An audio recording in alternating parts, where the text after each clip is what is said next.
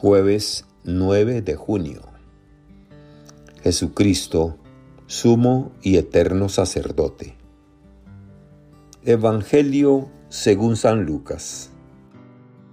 En aquel tiempo, llegada la hora de cenar, se sentó Jesús con sus discípulos y les dijo, Cuánto he deseado celebrar esta Pascua con ustedes antes de padecer porque yo les aseguro que ya no la volveré a celebrar hasta que tenga cabal cumplimiento en el reino de Dios. Luego tomó en sus manos una copa de vino, pronunció la acción de gracias y dijo, Tomen esto y repártanlo entre ustedes, porque les aseguro que ya no volveré a beber del fruto de la vid hasta que venga el reino de Dios. Tomando después un pan, pronunció la acción de gracias, lo partió y se lo dio diciendo, Esto es mi cuerpo, que se entrega por ustedes. Hagan esto en memoria mía. Después de cenar hizo lo mismo con una copa de vino, diciendo, Esta copa es la nueva alianza sellada con mi sangre, que se derrama por ustedes. Palabra del Señor. Gloria a ti, Señor Jesús. Reflexión. El calendario litúrgico trae hoy la fiesta de Jesucristo, sumo y eterno sacerdote.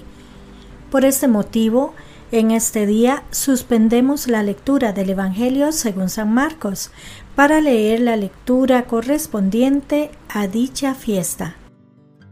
Esta fiesta de Jesús sacerdote se coloca en un jueves, por ser ese día en el que él celebró la última cena.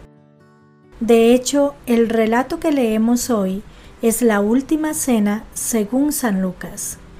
En él se nos muestra cómo el Señor le da un sentido sacrificial a la cena pascual que celebra y a los acontecimientos que se aproximan como son su muerte y resurrección acontecimientos que permitirán la irrupción del reino de Dios. Jesús tiene plena conciencia del valor sacrificial de su muerte, ya que Él es el que se entrega como ofrenda perfecta, significando su sacrificio en el pan y el vino que se convierten en su cuerpo y su sangre, cuerpo entregado por los suyos y sangre derramada por los suyos sangre que sella la nueva y definitiva alianza entre Dios y la humanidad. Este sacrificio del Señor, que se realiza una sola vez y es válido para siempre, es lo que transforma a Jesús, el Hijo de María y José, en el sumo y eterno sacerdote, único mediador entre Dios y los seres humanos. Que Dios les bendiga y les proteja.